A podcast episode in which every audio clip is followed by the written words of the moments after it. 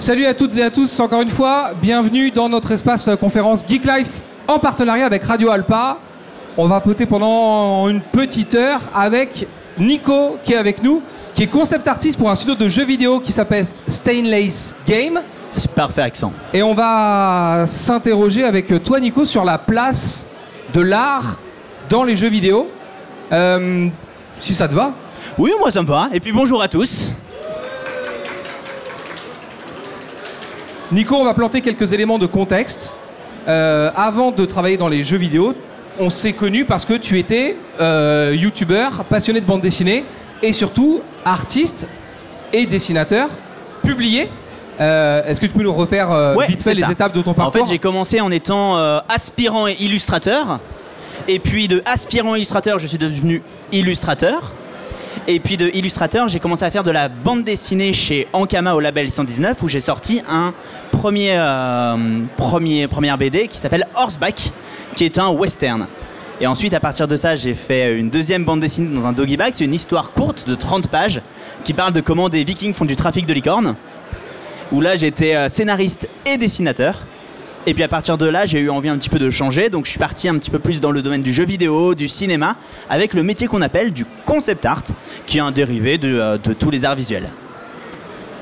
Et aujourd'hui, je travaille dans un studio de jeux vidéo qui est basé essentiellement en Angleterre, mais je fais aussi deux trois contrats à côté dans pour d'autres studios de jeux vidéo. Du coup, pour planter un peu le décor, c'est quoi Nico un concept artiste? Alors, un concept artiste, euh, c'est quelqu'un qui recherche euh, des éléments graphiques pour un jeu, pour un film. En fait, à chaque fois qu'on a besoin de déterminer quelque chose de graphique. Alors, une mission de base, ça va être quelqu'un qui arrive et qui me dit Bon, bah, Nico, dans le jeu, on a un vaisseau spatial qui va s'écraser dans le désert. Le seul problème, c'est que le vaisseau spatial, on ne sait pas à quoi il ressemble. Bah, moi, mon travail, c'est de découvrir à quoi va ressembler le vaisseau spatial en faisant des croquis. Donc en fonction de si c'est le vaisseau spatial des méchants, d'aliens, d'humains, en fonction de l'époque, je vais avoir plein de références. Donc je vais pouvoir adapter mes propositions. Et en fonction du style graphique, par exemple, est-ce qu'on s'adresse à un jeune public? Est-ce qu'on est plus pour un jeu AAA Est-ce qu'on est plus pour quelque chose dans un style Spider-Verse? Je vais adapter le style graphique pour avoir exactement le design du vaisseau spatial qu'il nous faut. La petite difficulté qu'il y a dans ton activité, c'est que Stainless, c'est un studio qui est basé à Londres, c'est ça? Alors il est en Angleterre, il est sur une petite île qui s'appelle l'île de White, c'est-à-dire que même les Anglais se foutent de l'île de White. C'est l'île de l'île en fait. c'est, euh, Ouais, c'est ça. C'est-à-dire qu'apparemment l'île de White est réputée pour sa pluie en Angleterre. En Angleterre. Et du coup, toi, aujourd'hui, tu, tu habites toujours en France. Ouais, moi j'ai la chance de faire tout ça en, euh, en distanciel, donc euh, je suis à Nantes, bien chez moi, avec autant de pluie, mais euh, j'ai mon petit café à moi. Alors du coup, on va essayer de creuser un peu. On a brassé tout ce qu'on va se raconter de façon hyper rapide. On va rentrer dans les détails et essayer de bien comprendre l'industrie du jeu vidéo parce que on est nombreux par ici à aimer les jeux vidéo, à jouer aux jeux vidéo. Et je sais pas vous, mais moi j'ai envie de savoir comment ça marche. Donc euh, on va essayer de creuser un peu tout ça. Euh, tu dis, je suis passé d'artiste à concept artiste. Ça a l'air hyper simple comme ça. Euh, quelle est la porte qu'il faut ouvrir pour passer d'artiste à concept artiste? Quel est le truc secret? Ou alors, bah, comment ça s'est passé un peu plus en détail pour, euh, pour, euh, pour changer Alors, de voix euh, la porte secrète s'appelle un portfolio. Alors, un portfolio, c'est tout simplement euh, les exemples de ton travail. Donc, moi, j'avais fait de la bande dessinée pendant deux ans. Et donc, je suis allé voir euh, les studios de jeux vidéo. J'ai répondu à des annonces comme pour n'importe quel travail, en fait. Et je leur ai montré ce que je faisais. Et on me disait, bah, c'est cool, mais ça, c'est de la bande dessinée. C'est très chouette, mais nous, on recherche plus du concept art. Donc, conseil, refais ton portfolio.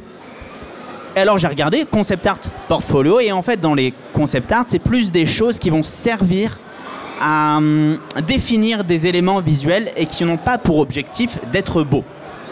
C'est con, mais le concept art, ça n'a pas essentiellement pour objectif d'être beau, il faut que ce soit utilitaire.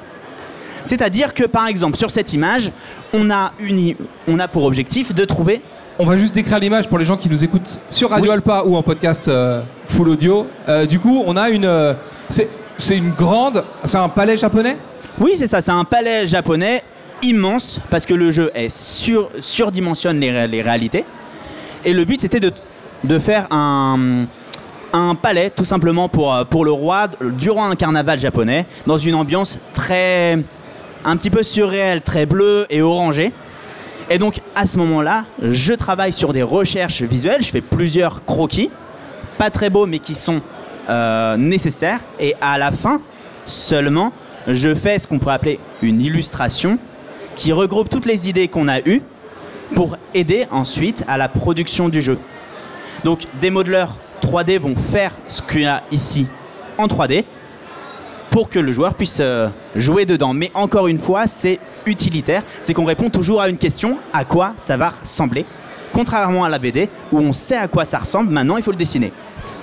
Donc tu refabriques ton book avec des illustrations qui sont donc plutôt des illustrations de, d'ambiance et de type euh, utilitaire. C'est ça. En fait, euh, je, je fais des ambiances qui, par exemple, on va prendre cet exemple-là qui est euh, le Hulk Buster, tu vois, une grosse armure d'Iron Man dans le désert, face à un vaisseau spatial qui est échoué, pardon, dans le désert, dans, le, dans la glace, dans l'Arctique.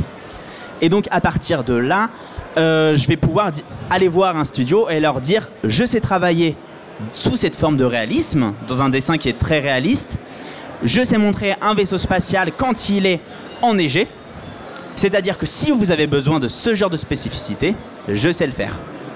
C'est-à-dire que là, cette illustration, elle raconte déjà plusieurs choses de ton travail. On voit une armure géante d'Iron Man euh, de dos. Euh, on voit du coup ce vaisseau pris dans la glace. Euh, là, ce qui est un... nous, Bon, on y voit un dessin relativement agréable, chatoyant. Tu vois, je me dis, le gars a un petit coup de crayon. Pour toi, ça, c'est un truc fonctionnel. L'idée, c'est de, montrer les différentes, faire cohabiter différentes matières, différentes ambiances que tu peux faire exister? C'est ça. Un autre exemple de, euh, de ce genre de choses, c'est euh, une image que je vous montre actuellement et que je vais décrire pour ceux qui nous écoutent. C'est-à-dire que le Colisée. Imaginons, on a un jeu qui se passe à Rome et avec euh, plusieurs ambiances parce qu'effectivement la journée va passer. Donc j'ai fait une image du Colisée le matin, le soir et de nuit pour voir à quelle heure du jour, à quoi notre Colisée peut ressembler. Pourquoi tu dis que c'est des images qui doivent être c'est utilitaire, utilitaire et, et, pas belle en fait. Qu'est-ce que par exemple dans cette illustration du Colisée, pourquoi c'est une image utilitaire? En fait, est, c'est une image utilitaire parce qu'elle répond essentiellement à une question et elle n'a pas pour fonction d'être belle. Elle a pour fonction d'être utile. La question c'est euh, à quoi va ressembler le Colisée de nuit, de jour ou le matin? Ensuite, on se fait kiffer et on essaie de faire une image la plus belle possible. Et en général, on montre en public les images les plus belles possibles. Mais pour euh, une image jolie du Colisée, il y en a 10 qui sont moches. Mais par contre, qui, dans un pipeline de, euh, de jeux vidéo ou de films, vont être tout autant utiles. Tu vas te concentrer sur un détail en particulier, genre la projection du nombre, ou euh, comment est-ce que, si on peut remettre euh, l'image du Colisée, comment est-ce que par exemple euh, la lumière va se propager depuis les alvéoles dans, dans ta projection de nuit en fait? C'est ces questions-là auxquelles on cherche à répondre. Oui, c'est ça. Par exemple, on a une image du Colisée de nuit, donc c'est avec beaucoup de bleu, des, des couleurs très foncées. Comment est-ce qu'on peut redonner un petit peu de vie à tout ça? Ça va être tout simplement en allumant les statues qui sont dans le Colisée pour redonner une touche orangée à l'image, pour redonner un petit peu de vie et rendre l'image plus intéressante. Et ensuite, euh, par exemple, des gens qui font les lumières dans le jeu vont pouvoir rebondir dessus et se dire bon bah là, on a un concept qui nous montre à quoi ça peut ressembler de nuit, on va savoir où mettre les lumières. On va essayer d'être créateur de carrière, puisque tu as refait un, portfolio dans l'objectif de devenir concept artiste. Qu'est-ce que, qu'est-ce que les studios vont chercher à voir dans le travail d'un concept artiste? Qu'est-ce qu'il faut absolument mettre en valeur? Quand tu vas créer un portfolio pour démarcher dans l'industrie du jeu vidéo Alors, ce que je conseillerais, c'est de euh, faire des images qui soient.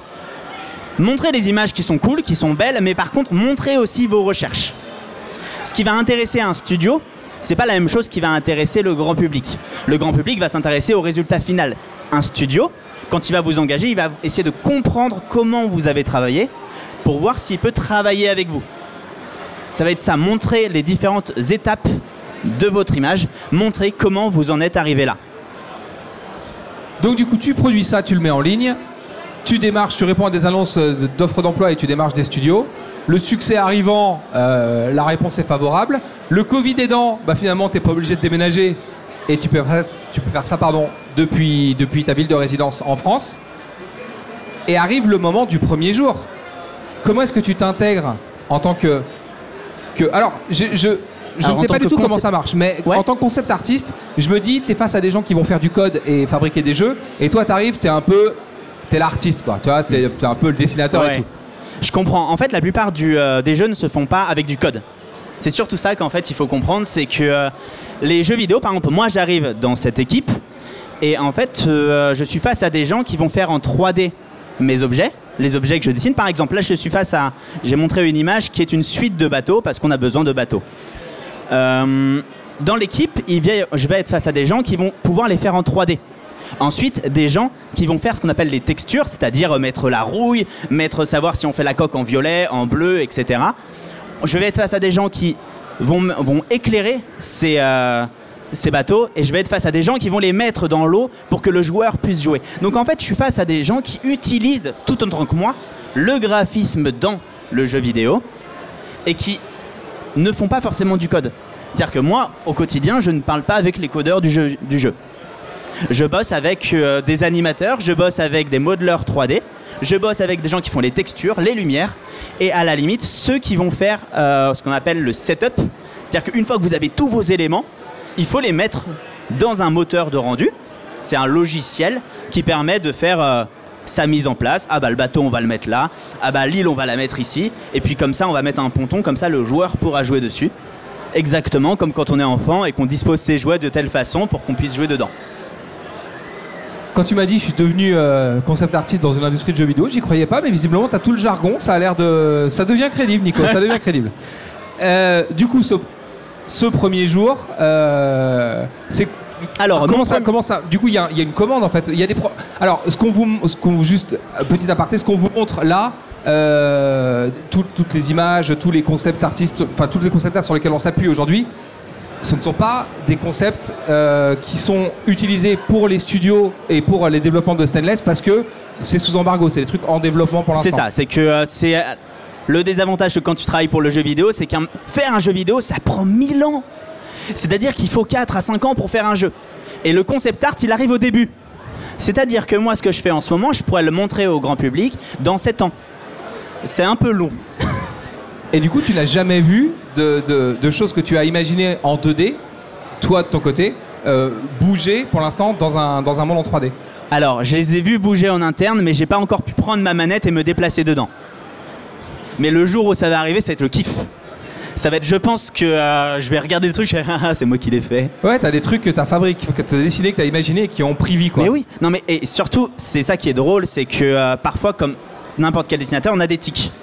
Et euh, parfois, je sais pas pourquoi, je fais des, des petits accrochages comme un Parkinson qui débute. Et ça fait une petite tache sur mon dessin. Et euh, l'aile, par exemple, je suis en train de dessiner le satellite qui est en train de tourner autour de la Terre, etc., avec un design un peu spécial. Et puis je sais pas pourquoi, je pars en couille au moment où de faire l'aile, et il y a un bug sur l'aile. J'envoie ça, et quand la maquette arrive en 3D, eh ben, je me rends compte que le maquetteur en 3D l'a fait. Et je suis là en train de me dire, Ah en vrai c'est cool, mais je leur dirais pas que c'est une erreur. Quand. Je- je- du coup, on a, je n'ai pas vu, moi non plus, euh, de ce que tu as fait pour le, pour le studio. Euh, quand- par contre, je connais un peu ton travail en tant que dessinateur et tu avais quelques marottes, euh, notamment, tu avais souvent recours à des tâches pour donner de la matière, qui étaient des projections d'encre. Pour vous donner une image, c'est un peu ce qu'on peut retrouver dans l'habillage graphique de jeux comme Borderlands, par Ouais. exemple, des tâches de peinture. Euh, Non mais c'est trucs- intéressant, j'imagine que ta question c'est quelle est la place de, euh, De des style. gimmicks personnels Ouais. dans une industrie comme ça. Euh, en vrai, la place de ses Mais propres gimmicks, de son propre style, non mais euh, de ses propres styles est forcément plus limité. Par contre, l'intérêt d'avoir un artiste, c'est justement d'avoir euh, une approche un peu particulière. Moi, mon approche aujourd'hui, c'est essentiellement sur les couleurs. Je vais utiliser des couleurs qui sont très, euh, très, très, très, très, très, comment dire, saturées, très pinçantes. Par exemple, là, on est face à une image qui utilise du jaune, du vert, face à des couleurs bleues un petit peu plus éteintes. Bref, on est sur des couleurs acides. Moi, c'est ce que j'aime utiliser, c'est des couleurs qui vont être très, hum, très tranchées. Et c'est cette chose-là que je vais essayer d'apporter dans les jeux qu'on fait. En plus, tu avais des marottes. T'as tu as notamment une marotte avec euh, un violet qui t'est propre et qui a une, une teinte de violet particulier. Le- C'est le Ouais. violet Nico. Dans le milieu, on appelle ça le violet Nico. Euh, du coup, oui, c'est ça. Tu, tu dois gommer en fait ces trucs-là ou tu arrives à. Non, en fait, tu l'incorpores. Sachant que tu es face à des euh, problématiques. Par exemple, là en ce moment, je travaille sur un jeu de voiture. Et ben, je vais mettre des voitures qui sont euh, violettes, qui sont jaunes, qui sont pétantes. Et je vais mettre des motifs que j'adorais mettre, euh, par exemple, en motif de fond. Par exemple, j'adorais faire des personnages qui sont dans n'importe quelle position. Et puisque j'avais la flemme de faire un décor, je mettais un motif de fond. Bah, ce motif-là, je vais l'incorporer comme motif pour la voiture. Je vais me servir de ce que j'aime faire comme un, comme, euh, un outil, un gimmick pour trouver une originalité dans les éléments graphiques du jeu. Dans le studio dans lequel tu travailles, l'équipe de concept artiste, elle est constituée de combien de personnes? Euh, un. non, non, en fait, je suis euh, en général. Ça va dépendre. Euh, dans la plupart des studios, les gros studios genre triple A, pour un jeu, il y a une dizaine, une quinzaine de euh, concept artistes. Moi, je suis dans un, ce qu'on appelle un, studio de jeux vidéo de moyenne échelle. Il y a 80 personnes. Et euh, ils font appel à des concept artistes en freelance, donc qui sont en dehors du studio, comme on peut faire appel à moi de temps à autre pour d'autres studios. Et ils ont un euh, concept artiste qui est donc moi, qui est référencé dans le studio, qui passe un peu de projet en projet, et objectivement qui se réserve les trucs les plus cool. Du coup, tu dois être capable de travailler sur des projets euh, graphiquement ou dans des ambiances complètement différentes. Un concept artiste, il doit pouvoir bosser, pour résumer un peu schématiquement, à la fois sur euh, Borderlands, sur Rayman, sur Assassin's Creed et sur euh, Mass Effect. C'est ça, il faut avoir la palette la plus large possible, sans abuser non plus, parce que l'idée c'est d'être bon et on peut pas être absolument bon en tout. Donc ce que je conseille, c'est on en revient à quel conseil on pourrait donner à quelqu'un qui a envie de devenir concept artiste. Donnez-vous deux trois, sta- deux, trois styles graphiques, euh, développez votre envie et euh, ne vous arrêtez pas sur quelque chose, parce que de toute façon c'est toujours cool d'aller voir ailleurs. Ça permet de s'enrichir graphiquement. Et puis surtout, vous allez passer peut-être le lundi sur de la science-fiction, le lundi d'après sur euh, de la fantasy, et après faire un jeu de voiture. Et ce que je conseillerais, c'est aussi de faire des choses qui petite- peut-être plus anodines, mais qui mine de rien sont utiles. C'est-à-dire que moi, ce que je faisais avant de commencer, c'était principalement faire des grands décors, parce que j'aimais bien faire des grands décors. Et je me suis rendu compte qu'en travaillant dans le studio, il y a beaucoup de design d'objets, beaucoup de design de petites choses, beaucoup d'architecture. On fait pas forcément le décor en entier, mais on va juste faire l'architecture. Un chalet un petit peu cool avec une dose de creepy. Donc en fait, s'intéresser à des domaines qui, sur le moment, nous semblent un petit peu éloignés, comme le design d'objets, l'architecture, mais qui, une fois ramenés dans un univers de jeux vidéo un peu cool, un peu science-fiction, un peu fantasy, peuvent carrément enrichir votre euh, vocabulaire graphique. Du coup, tu es sur des détails. Tu, es sur- tu peux être sur des, des objets, des trucs extrêmement précis. Euh, J'extrapole, tu me dis si je me trompe. Ouais. Tu, tu dois installer un univers, par exemple, et on va dire, bon, bah, il y a euh, tel personnage qui est un peu euh, genre style cowboy. Et du coup, tu dois designer tous ces accessoires finalement. C'est-à-dire que pendant une semaine, tu passes ton temps à dessiner euh, 67 bottes avec des pointes différentes, 67 ceintures avec des boucles différentes. Tu... C'est ça l'idée De trouver le style d'un jeu en, cherchant des références? Oui, exactement. Par on va reprendre l'exemple du cowboy. Le cowboy, d'abord, si tu, on dit bon, bah, on a un cowboy qui se passe, euh, c'est un méchant, et puis euh, je sais pas, il faut absolument qu'il ait une arme un peu cool. Parfois, c'est juste ça le brief. Il faut qu'il y ait une arme un peu cool. Et là, tu es en train de te dire, ce n'est pas une description. Donc, tu fais d'abord un croquis général pour montrer à quoi peut ressembler le cowboy. Tu fais quelques silhouettes d'armes, etc. Et puis, une fois qu'on a une idée globale, eh ben, on va venir approfondir. On va prendre cette silhouette d'arme un peu floue et on va faire 15 000 exemples de à quoi peut ressembler cette silhouette d'arme. Par exemple, là, je reprends mon exemple de tout à l'heure avec les bateaux. C'est-à-dire qu'on sait qu'on va avoir un port à faire et il faut qu'il y ait des bateaux dedans. Et bah pendant une semaine, je vais dessiner plein de petits bateaux différents pour montrer à quoi ils peuvent ressembler. Donc j'en fais une vingtaine. Et après, ceux qui sont euh, dans l'équipe de production vont en modéliser peut-être une dizaine, mais au moins ils en auront une vingtaine pour euh, décider de ce qui sera intéressant pour eux dans le jeu. Et t'as évidemment le truc relou de tous les producteurs d'images par rapport aux clients. Je voudrais le bateau A avec l'aileron du bateau C et avec le mât du bateau 8. Mon quotidien. Je voudrais la tête de, tel personnage sur ce corps. je voudrais euh, tel, euh, tel aileron de voiture sur tel autre. Mais bon, après, ça prouve que tu as des bonnes idées partout et que quand tu les cumules, tu as une meilleure idée encore. Je reprends mon, mon point quand tu arrives dans le studio euh, et qu'on fait du coup les premiers briefs avec toi. Tu, tu arrives et tu es greffé sur un projet qui se lance ou sur un projet qui existait déjà Euh, alors, quand je suis arrivé sur, dans le studio, euh, j'ai été greffé au premier projet auquel on a pu me placer. Et euh, là, par exemple, le jeu était pratiquement fini. Et ce qui nous manquait, c'était ce qu'on appelle les landing pages. C'est-à-dire que quand il y a le chargement, eh ben, on a une illustration un peu cool qui est là et qui nous fait patienter. Bah, pendant deux mois, j'ai fait ça, c'est des illustrations un petit peu cool du jeu. Ouais, c'est des fonds d'écran. Windows quoi. Oui, c'est un peu ça. Mais dans le jeu vidéo. Ensuite, j'étais attaché Donc à un attends, nouveau. Quand tu commences ça, tu Ouais. fais les écrans de chargement d'un projet qui lui est déjà. euh, Le, le projet, abouti, lui, en fait. est déjà abouti. Donc, en fait, j'ai plein d'autres concept artistes qui sont venus avant, qui m'ont montré à quoi ressemble le personnage principal, qui m'ont montré dans quel endroit il vit. Donc là, c'est plus un travail de- d'illustrateur que je fais. Mais- Ensuite, Mais, du coup, tu reprends le style d'un autre artiste qui a travaillé dessus avant, où tu et du coup, tu dois singer ce qu'il fait, ou tu interprètes l'univers du jeu avec ta patte d'artiste à toi. Quelle est la place de l'art Alors. dans cette industrie euh, la place de l'artiste va souvent être une condition sine qua non à la taille de l'entreprise. Par exemple, là, encore une fois, je suis le seul concept artiste du studio. Le, euh, le brief était simple, c'est tu refais ce personnage et cet univers euh, dans, ta, ver- dans, ta, dans ton style, dans ta version, dans ce que tu aimes, sachant qu'il doit y avoir beaucoup de détails. C'était ça. Tout simplement parce que euh, on était aussi sur une landing page, donc en fait, on peut se permettre des, euh, des, des parties pris graphiques. Ensuite, si tu travailles dans un gros studio, par exemple, j'en discutais avec un ami qui est aussi concept artiste, Louis Scherer, sur Sea of Shield. Et lui, par exemple, euh, il peut pas trop se permettre de liberté créative euh, quand il arrive, tout simplement parce que le style du jeu est déjà très abouti et englobe des dizaines et des dizaines de concept artistes. Donc, si tout le monde commence à y mettre sa patte, c'est l'enfer. Du coup, tu fais les illustrations pour ce premier projet. Ouais, et ensuite je suis débauché sur un nouveau projet qui là, on a clairement euh, une phrase, c'est un jeu vidéo sur des petits robots dans une ville futuriste. Donc là, tu te dis, on va s'éclater. Donc première chose que je fais, c'est des croquis qui me prennent environ euh, une heure, deux heures, c'est des choses qui sont pas très abouties, qui me permettent juste d'avoir des images d'ambiance, quelque chose d'ampleur, je mets des lasers dans le ciel, on a deux trois références. À ce moment-là, c'est le monde de Ralph 2. Donc je prends Ça, mes ce que la référence, c'est ce que te donne le studio. Ouais, il Tu me sais, donne juste ce.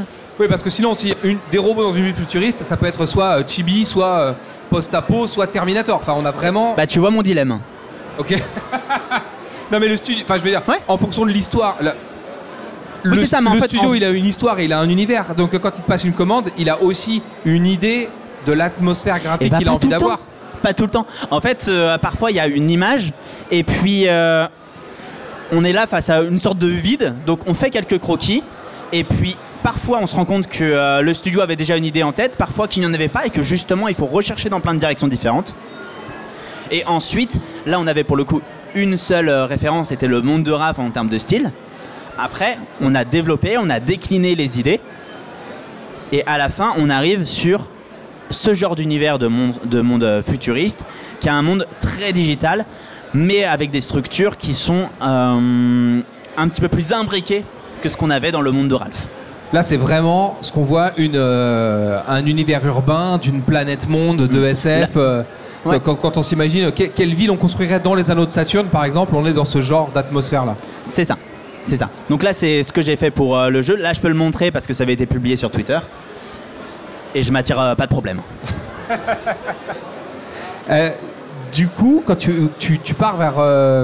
pardon, quand tu, quand tu lances ce truc, tu as un brief Bah, mon hyper brief, vague. Ouais, j'ai un hyper, j'ai brief hyper vague, mais euh, en soi c'est aussi cool parce qu'en fait ça permet de, surtout en amont d'un projet de jeu vidéo, parce que le projet de jeu vidéo, encore une fois, c'est pas comme d'autres industries qui peuvent être pressées par le temps.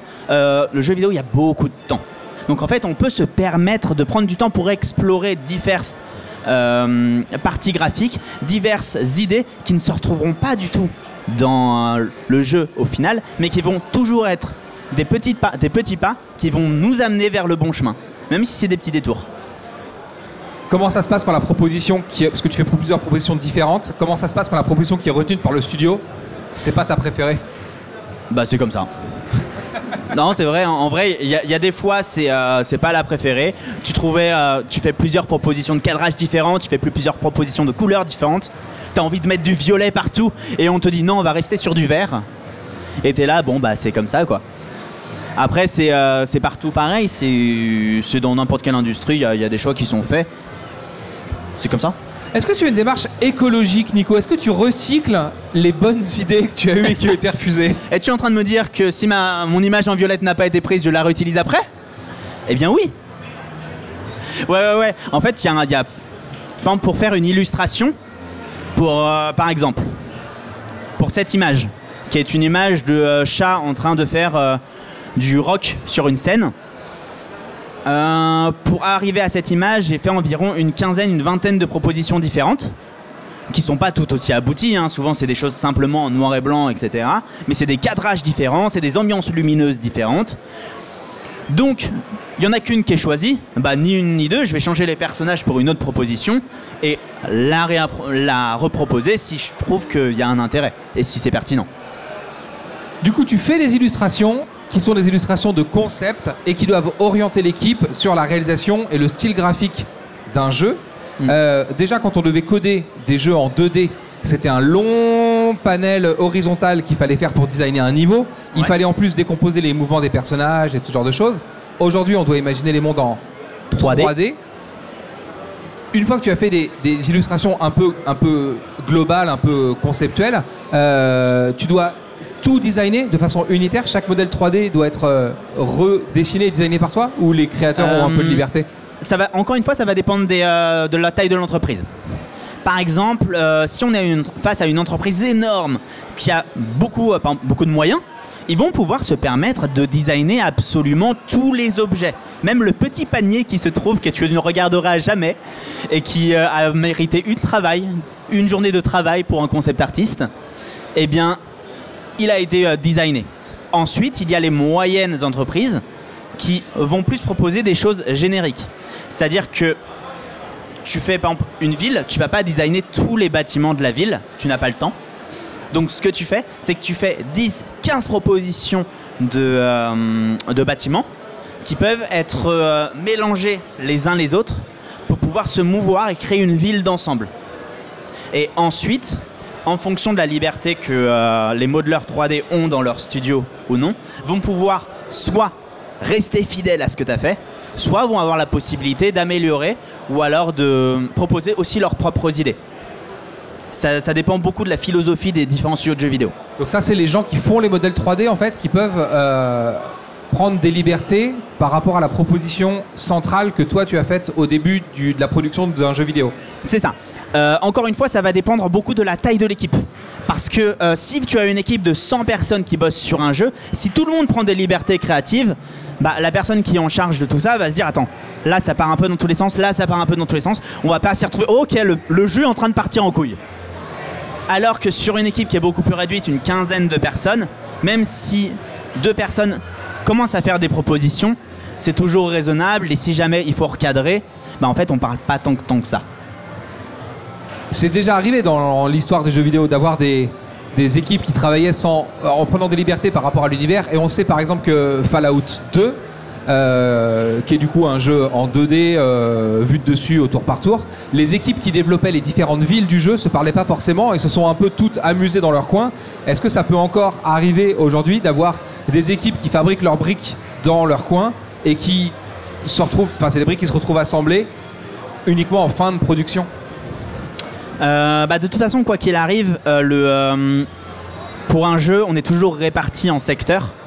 Et plus le jeu est énorme, plus on va être réparti en secteurs. Si on prend l'exemple d'un jeu qui se passe euh, sur des pirates, et bah peut-être qu'il va y avoir l'équipe chargée de faire les, vai- les, euh, les vaisseaux, chargée de faire les bateaux, qui vont travailler ensemble, etc., mais qui n'ont aucune, aucune relation avec ceux qui vont faire les îles. Et qui euh, voient de temps en temps passer une île et qui sont Ah, il a l'air cool ce jeu, oh putain, c'est le nôtre Et qui découvrent tout une fois assemblé quand, euh, quand euh, tout le studio peut jouer au jeu. Comment ça marche tes échanges avec l'équipe? Est-ce que tu peux avoir Euh, par exemple, l'ascendant sur un. Est-ce que tu peux gronder des gens? Quelqu'un qui va faire du, des modèles 3D, est-ce que tu peux lui dire bon écoute Coco, c'est pas du tout ce que j'ai dessiné, donc maintenant remets-toi au boulot quoi?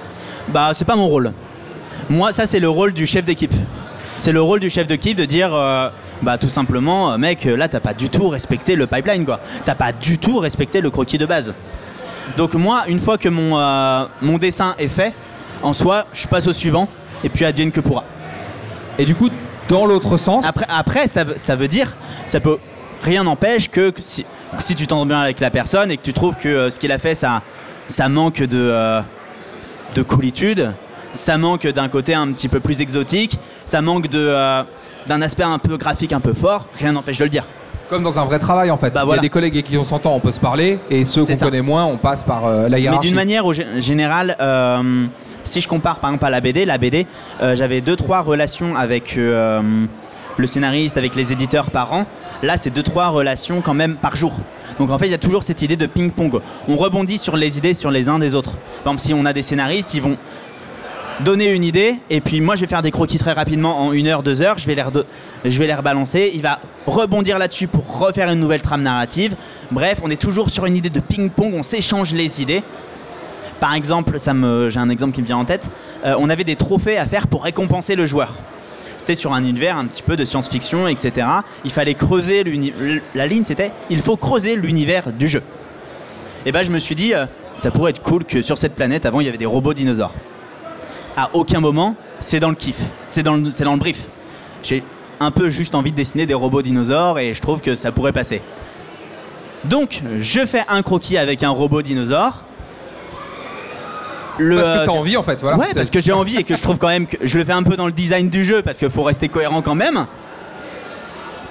Les personnes en responsable de l'équipe trouvent l'idée cool. Ils trouvent une trame narrative pour expliquer ça. Et pendant deux jours, je dessine des robots dinosaures pour exploiter l'idée. Et d'un autre côté, est-ce que tu peux avoir des, des retours de tes collègues de la technique qui disent écoute mon gars, euh, ce que tu as dessiné c'est hyper beau mais on n'arrivera jamais à coder un truc pareil De ouf. C'est frustrant. C'est-à-dire que tu fais une ville immense. T'es là, Ah, ça va être trop bien quand on va y jouer et tout. Et t'as quelqu'un qui arrive qui est ouais, mais on a trois jours pour modéliser. On peut pas faire ça, il nous faudrait six mois. Je, je vais faire deux bâtiments. En fait, il faut, euh, il faut pouvoir s'adapter au jeu et ça fait aussi partie des compétences. C'est c'est comme ça que tu fais passer les robots dinosaures. Tu dessines des robots dinosaures tout, tout engrenage apparent, les mecs disent on pourra jamais coder ça, tu rajoutes une peau dessus, comme ça c'est beaucoup plus simple à faire, Ouais. et là ça passe. Ouais. Mais par exemple, une, une histoire, c'est que euh, on est sur un niveau et on sait qu'on va pas avoir beaucoup de temps pour le modéliser parce que euh, on est pressé par le temps, parce que pour différentes raisons.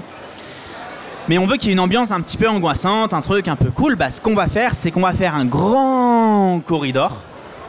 On va mettre juste une ou deux lumières qui clignotent. On va mettre du brouillard. Ce qui fait que d'un point de vue time, d'un point de vue temps, c'est très rapide à faire. Mais moi, visuellement, graphiquement, j'ai adapté une contrainte de production en intérêt visuel. C'est de l'art, Nico. C'est de la création artistique. T'es concept artiste pour un studio de jeux vidéo, c'est un boulot dans une boîte, mais c'est aussi de l'art. Ouais. Et du coup, tu as- comment ça se passe concrètement? Tu as des horaires? On te demande d'être. euh, tu dois être créatif entre 9h et 18h Euh, il faut que je sois créatif 8 heures par jour. Mais après, je gère mon, mes 8 heures par jour euh, dans le temps que je veux. Tu les places en veux, fonction que euh, je commence pas à minuit et je m'arrête pas à 8 heures du matin, quoi. Parce qu'il faut quand même qu'ils puissent rebondir sur mes idées. Et que je leur envoie pas des messages à 2 heures du mat, quoi. Mais d'une manière générale, je commence à bosser à 10 heures et puis je m'arrête vers 19 heures. Comment, tu, comment on pilote la créativité? Enfin, je, je sais pas comment ça se passe pour vous et s'il y a des gens qui produisent euh, de l'art, du contenu, des textes. euh, En fait, la, tu- créa- la créativité, c'est un muscle. La créativité, c'est un muscle. Tu t'assois pas devant ta feuille blanche et tu fais Hum, créativité. Non, ça fonctionne pas comme ça. Tu te mets devant ton ordinateur, tu cherches des références, tu les mélanges, ça fait de la merde. Et bah, tu vois pourquoi ça fait de la merde. T'essayes de- d'y ajouter deux trois petits détails, etc. Et puis tu te rends compte que là, t'as une bonne idée. Donc tu l'exploites, tu l'exploites, tu l'exploites, et à la fin, t'as la bonne chose. Mais encore une fois, t'es pas sur ta feuille blanche et d'un coup, t'es touché par la grâce divine de la divinité. T'es touché par la grâce quand les projets sont acceptés. Euh, truc tout bête, mais on n'en a pas du tout parlé. Euh, tu étais un gamer avant ou t'es arrivé à l'industrie du jeu vidéo par hasard et par l'art Euh, j'étais gamer quand j'étais au lycée. J'adorais les gros jeux et tout ça. Euh, je pouvais y passer des heures, des heures, des heures, des heures, des heures. Et en fait, à partir du moment où j'ai été dans les études, j'ai plus joué parce que j'avais plus le temps, tout simplement. J'ai commencé à rejouer il y a 2-3 ans au moment, euh, au moment, je crois, du Covid, tout simplement. Mais je me suis rendu compte que j'avais plus de mal à jouer sur les gros jeux. Je préférais les petits jeux, ce qu'on on en discutait tout à l'heure, c'est les petits jeux un peu apéro, genre du Fortnite, du Rocket League, des jeux qui peuvent se faire en 10 minutes. Et le fait de me remis dans le, euh, le studio de jeux vidéo, d'avoir commencé à retravailler dessus, j'ai repris du plaisir à bosser, à euh, jouer sur des gros jeux. Parce qu'en fait, j'y vois un petit peu euh, les coulisses. Je me dis, oh, là, ils ont utilisé telle chose, c'est cool. Il y a quelques années, tu animais une chaîne YouTube sur laquelle tu parlais principalement de personnages de comics, mais de personnages de pop culture. Et en fait, tu savais nous expliquer ce que raconte le look et le design d'un personnage. On peut raconter un personnage simplement à partir de son apparence? Bah, c'est essentiellement comme ça qu'on le raconte. Là, vous verrez que dans la plupart des euh, jeux vidéo, la plupart des jeux vidéo, le- les personnages ne parlent pas. À part le personnage principal, à part celui avec lequel il interagit, mais 90% des personnages qui sont dans le jeu ne parlent pas. Par contre, on sait à quoi ils servent. On sait l'identifier. Est-ce que lui c'est un random? Est-ce que lui clairement on peut le victimer? Est-ce que lui, est-ce que lui il faut pas le victimer parce qu'il va nous taper? Ça comment on le sait? Tout simplement parce qu'il y a des gens qui ont designé ces euh, personnages de telle façon qu'on puisse reconnaître leur personnalité rien que par un coup d'œil. C'est relativement nouveau, ta place dans, dans l'industrie. On n'a pas encore vu sortir de choses sur lesquelles tu as travaillé Le seul jeu sur lequel j'ai travaillé euh, récemment, euh, c'est Snap, un jeu Marvel de cartes façon Hearthstone, où j'ai fait quelques illustrations dessus. J'ai pas eu des variantes encore. Des... Tu as fait des variantes de cartes pour Marvel Snap, c'est ça? Ouais, c'est ça. Principalement des lieux. Genre euh, le Daily Bugle, le Camartage, Savage Land, etc. C'est toi qui as fait le camartage? J'aime pas du tout ce lieu. Hein. C'est, euh, je sais pas si c'est celle-ci parce que j'ai pas été jusqu'à Camartage, mais je sais que j'ai tapé Daily Bugle et je sais que le Daily Bugle c'est moi qui l'ai fait, celle qui arrive direct. C'est quoi l'aboutissement là le maintenant que tu es là à préparer des jeux vidéo, c'est ce que tu nous as dit, euh, tu fais des concept art pour des jeux qui sortiront dans 4, 5, 7 ans. Ouais. Euh, Qu'est-ce que tu attends aujourd'hui de pouvoir toi le tester euh, et tester des modèles fonctionnels de ce que tu as fait ou... En fait, moi, ce que je pense qui va me faire kiffer, c'est de voir des jeux, des gens y jouer. C'est-à-dire que tu, euh, je sais pas, là par exemple, je suis en train de faire un jeu sur des voitures et je me dis, ah, cette voiture, elle est cool. Et j'ai envie de voir par exemple un let's play d'un joueur qui, qui tombe sur cette voiture, qui s'arrête, qui fait, waouh, celle-ci, elle a l'air stylée, vas-y, je la prends. Et me dire, yes, j'ai réussi. Est-ce que tu as déjà pensé au cosplay? Tu vois, en préparant, là, je me dis, on est dans un, dans un festival euh, pop culture.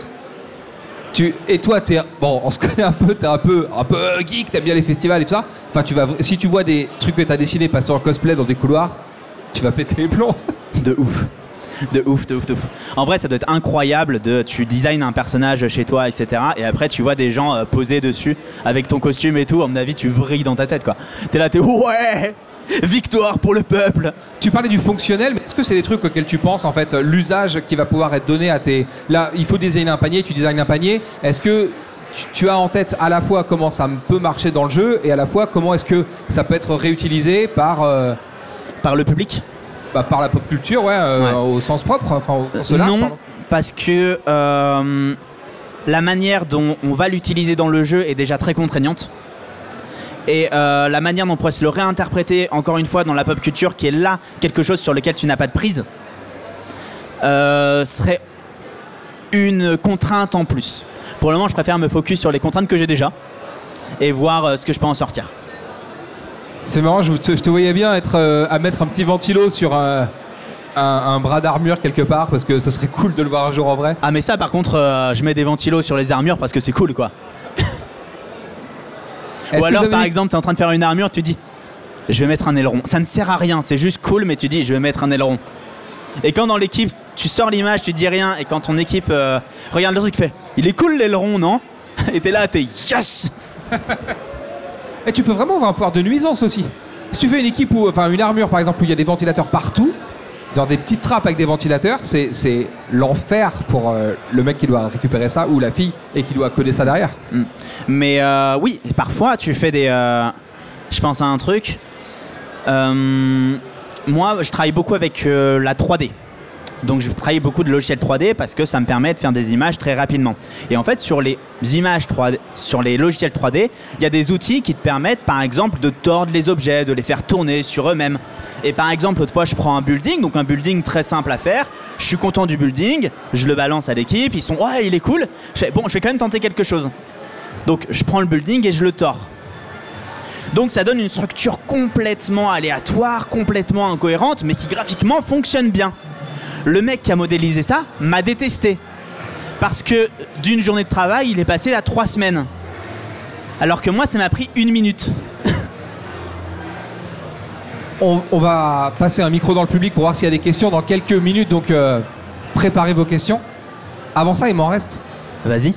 Est-ce que tu as des maîtres dans, des concepts artistes euh, qui t'inspirent, des gens qui travaillent dans l'illustration de jeux vidéo et qui t'ont qui t'ont éclaté quand tu étais un simple joueur, par exemple Ouais, euh, il y a le travail de Bastien Grivet qui a bossé notamment sur Spider-Verse et sur euh, pas mal de Love, Death and Robot, les séries à Netflix, qui fait un travail incroyable.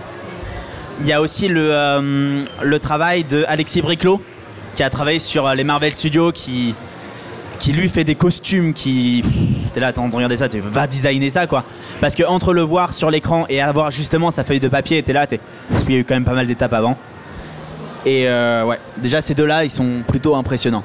Alexis Briclot, ouais, c'est ouf. Et en fait, ce qui est dingue, c'est que la technique est arrivée à un tel niveau que il n'y a plus de limite à ce que tu peux mettre en scène. Avant, c'était, c'était quand tu pouvais pas mettre des trucs en scène au cinéma, par exemple, parce que c'était trop compliqué, tu le dessinais et le dessin n'avait pas de limite. Mais aujourd'hui, la transposition est en 3D dans un univers euh, fictionnel mais d'ailleurs, en jeu vidéo et en film, il n'y a plus de limite. mais d'ailleurs, c'est très intéressant. Avant, je pense que euh, ceux qui travaillaient dans le concept art il y a 15, 20, 30 ans euh, faisaient des peintures, faisaient des dessins. Et effectivement, si c'était en 3D à l'époque, on refaisait en 3D. Aujourd'hui, puisque la 3D est un de mes outils, je me retrouve à modéliser des choses pour moi, juste conceptualiser. Et puis euh, on se rend compte qu'on peut directement les utiliser in-game. Parce que la façon dont je les ai modélisés, ça suffit et qu'il n'y a peut-être pas besoin de grand chose, que le modeleur 3D peut juste récupérer ce que j'ai fait, ajouter 2-3 détails pour que ce soit un petit peu moins moche, et puis ça, ça part. Ah, mais tu es sorti de l'illustration tradie, tu dessines aujourd'hui les éléments directement en 3D. Ouais, par exemple, là on prend cette image qui est, une, qui est une image encore une fois du Colisée, mais dans un autre plan, avec la ville. Euh, je passe essentiellement de mon temps en 3D. Et ensuite, j'ai énormément de Photoshop, j'ai énormément de digital 2D pour retravailler. Pareil, je là je suis sur une image qui représente un canard et un, et un chat en train de chill euh, dans, une, dans une ville. Canard humanoïde.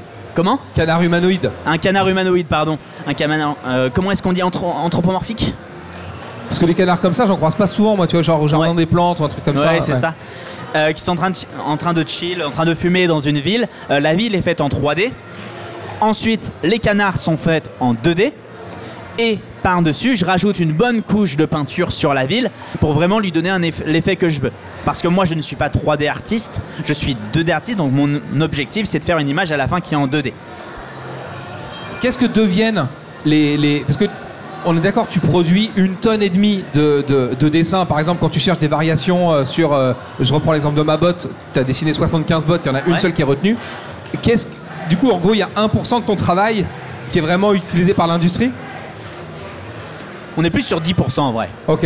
On est plus sur 10%, ce qui rajoute un x10 quand même de ce que je fais. Et du coup, Mais euh, oui, les déchets Les déchets, euh, eh ben, ils sont euh, précieusement gardés par moi-même et ensuite je peux les publier sur les réseaux lorsque le, le projet sort. Et puis après, c'est comme pour n'importe quel illustrateur qui bosserait sur un projet, je peux les publier sur mes réseaux, les faire tourner, etc. Mais par contre, ils ne seront pas dans le jeu. Il existe des artbooks d'artistes euh, qui travaillent pour des studios Oui, c'était ça où tu voulais en venir dans ta question, je te vois venir. Mais oui, effectivement, il y a des euh, artbooks. En fait, c'est les euh, bouquins qui regroupent tous les, les arts visuels d'un jeu, d'un film. Par exemple, dernièrement, j'ai feuilleté le artbook d'Avatar 2. Incroyable, c'est-à-dire que on voit toutes les recherches par lesquelles ils sont passés pour faire le film. C'est-à-dire qu'ils te font des recherches, mais jamais tu imagines que ça va aussi loin. C'est-à-dire qu'ils te trouvent l'anatomie, ils te trouvent la manière dont les organes fonctionnent. Ça ne sert à, tu te dis ça sert à rien et pourtant ils le font, c'est incroyable, c'est du travail qu'on ne voit pas, qu'on n'imagine pas et qu'on peut découvrir grâce aux artbooks et ça c'est, ça c'est génial. Est-ce qu'il y a, on a parlé de tes des concept artistes qui t'ont inspiré toi, est-ce que c'est un domaine dans lequel il y a des, des stars que les studios, par exemple, s'arrachent comme les clubs s'arrachent les joueurs de foot? Ouais, ouais, ouais, ouais, bah, les deux que j'ai cités notamment, euh, à mon avis, ils auront plus jamais de problème pour euh, trouver du boulot. On va pas se le cacher. Après, t'as les euh, légendes. T'as ceux qui ont travaillé sur les, les grands films qu'on connaît tous, genre Star Wars, Blade Runner. Mais c'est. C'est des, des. Comme Ralph McQuarrie, je retrouvais plus son nom, je cherchais en même temps. Mais Ralph McQuarrie, donc c'est une autre époque, hein, c'est euh, l'époque du premier Star Wars, donc à l'époque ça se faisait pas sur ordinateur, c'était des peintures gigantesques. Mais euh, ils sont, c'est, des maîtres quoi, tu regardes ton travail, ils font waouh, c'est, c'est inspirant, C'est la suite pour toi en fait. on espère. Euh, on reprend toute l'histoire, tu es arrivé dans, dans- dans le studio de jeux vidéo, tu as eu un brief, tu as fait les premiers concept art en 2D et en 3D. Ils ont commencé à être intégrés à la machine. Le jeu avance, il est terminé, il faut le vendre. Est-ce que c'est encore toi qui vas t'occuper du packaging, des images de pub, de la Oui. communication? Oui, ça fait partie de euh, ma palette de, euh, de, de petits boulots dans mon boulot. C'est-à-dire que le concept art, c'est le métier qu'on dit euh, en gros, mais dans le concept art, comme pour n'importe quel métier, hein, parfois tu es chef d'entreprise, tu dois faire de la comptabilité. Et bah, euh, je suis concept artiste, je dois faire de l'illustration. Ou je dois faire ce qu'on appelle du splash art. Le splash art, c'est un terme qui définit une image euh, ultra dynamique pour promouvoir euh, un jeu. C'est très utilisé par exemple chez League of Legends. Chez League of Legends, vous avez beaucoup d'images où c'est un personnage qui arrive, euh, t'as l'impression qu'il va sortir de l'écran. Ça, c'est donc une illustration, mais plus spécifiquement un splash art. Ça, on m'en demande pour promouvoir euh, les jeux, pour promouvoir des images, ou alors que je fais en freelance. Et du coup, c'est aussi des, des illustrations qui sont des illustrations, encore une fois, contraintes, mais contraintes différentes. Parce que quand tu fais une illustration de packaging, par exemple, de boîte de jeu, il va falloir qu'on place le titre du jeu, il va falloir qu'on place euh, le code euh, PEGI 16 ou PEGI, euh, enfin, en fonction de, de l'âge des joueurs, le code barre, enfin, toutes ces ça. bêtises. En fait, c'est la différence entre euh, la grande différence entre le métier d'illustrateur et le métier de concept artiste. Parce que quand on voit le métier de concept artiste, euh, on voit les grandes images à la fin et on se dit en fait c'est de l'illustration. Encore une fois, la différence entre un métier de concept artiste et de d'illustrateur, c'est que le concept artiste répond à une question. À quoi ça ressemble? Le métier d'illustrateur, c'est à quoi il ressemble, à quoi ça ressemble? Par contre, il faut qu'il le mette en scène. On va passer le micro dans le public puisque nous avons quelques questions. Juste avant, pour border un peu le truc, est-ce qu'on peut te laisser un CV pour rentrer dans les studios de jeux vidéo ou est-ce que c'est pas la peine pour éliminer les questions qui... Non On- Euh, désolé, c'est pas la peine. Pas de bol. Euh, je me demandais, est-ce que aujourd'hui un concept artiste, il est obligé de savoir utiliser de la 3D et euh, une multiplicité de logiciels différents, ou est-ce qu'il peut être que 2D Euh, ça va dépendre dans quelle industrie tu te, tu te places. Par exemple, si tu es intéressé par les euh, jeux euh, vraiment très 2D, par exemple, je pense à. Tu as beaucoup de jeux qui sont en pixel art. Là, clairement, ça va servir à rien d'apprendre la 3D. Après, moi, ce que je peux conseiller, c'est de toute façon de s'y intéresser. C'est un outil comme un autre. Moi, avant, je faisais pas du tout de 3D. À partir du moment où j'ai commencé à découvrir la 3D, je me suis rendu compte que je pouvais faire les mêmes illustrations en 20 fois moins de temps. Donc en fait, c'est un outil qui est extrêmement utile et qui facilite le travail. Et au lieu de, euh, par exemple, faire 10 propositions en 2 jours, je peux faire 10 propositions en 10 heures. Euh, vous avez dit tout à l'heure que, euh, que euh, vous, vous faisiez euh, les, illustrations et après le studio doit improviser un, un scénario et un gameplay à partir de ça. Et je sais que chez Nintendo c'est un truc du genre, ils, ils, ils conçoivent d'abord le gameplay et après ils- ils font euh, les, designs, euh, l'univers et l'histoire.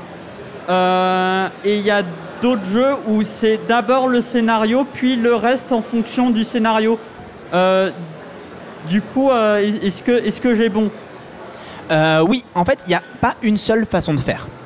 En fait, chaque studio, encore une fois, en fonction de sa taille, en fonction de son, de son historique, la façon dont ils ont d'abord travaillé, si on est sur un vieux studio ou un jeune studio, il y a certains studios qui vont aimer tout faire en même temps.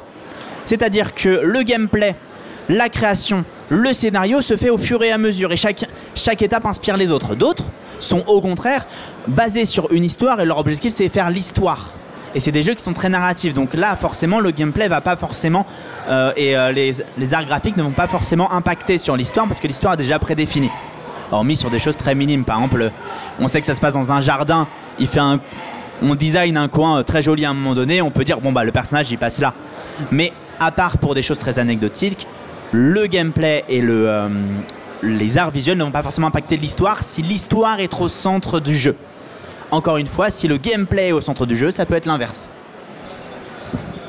L'autre point technique dont on n'a pas du tout parlé, mais qui revient avec le gameplay, c'est aussi le mouvement des personnages, la gestuelle.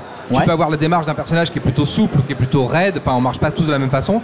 C'est aussi toi quelque chose sur lequel tu interviens ou il y a un autre pôle pour l'animation Euh, le style, la manière dont va se mouvoir le, euh, le personnage, je vais plus y penser peut-être quand je crée des designs de personnages. Par exemple, euh, on va prendre un exemple tout con, God of War, le dernier, avec bah, le personnage de Kratos et son fils, on sait qu'ils ne vont pas se déplacer de la même façon, mais ça se voit grâce à leur silhouette, grâce à leur poids, grâce à leur musculature. Donc ça, c'est des choses auxquelles on pense quand on fait le design, et c'est des choses qui vont venir assez naturellement quand on va faire l'animation. Et quand ils vont faire l'animation, on va aussi avoir une phase de recherche. On va faire plusieurs styles de démarche. On va voir ce qui fonctionne le mieux, ce qui fonctionne moins. Et après, faire un mélange de tout ça. Donc j'ai une nouvelle question. une autre question. Euh, avec l'arrivée des IA qui sont capables, avec une série de mots, de vous faire une image, euh, comme on pourrait vous demander, vous en tant que concept artiste, euh, voilà, j'ai ça, ça, ça, créez-le, l'IA est capable de le faire aujourd'hui. Est-ce que pour vous c'est une crainte, un outil ou comment vous le ressentez en fait? La réponse la plus honnête, c'est c'est trop tôt. C'est trop tôt. Euh, hum, Jusqu'à maintenant, les IA étaient très. euh, comment dire Très mauvaises, concrètement. hein. À part sur du petit détail, par exemple, on est en train de. Moi, j'ai utilisé des IA pour faire. euh, J'avais un personnage qui se déplaçait dans une forêt et le fond, je sais que c'est un petit bois. Euh, bah, je vais générer une image de petit bois euh, dans le fond, je vais la mettre et ça, ça va s'arrêter là. Aujourd'hui, on, a des on a des IA qui, comme Midjourney, comme Stable Diffusion, qui créent des images beaucoup, beaucoup, beaucoup plus complexes.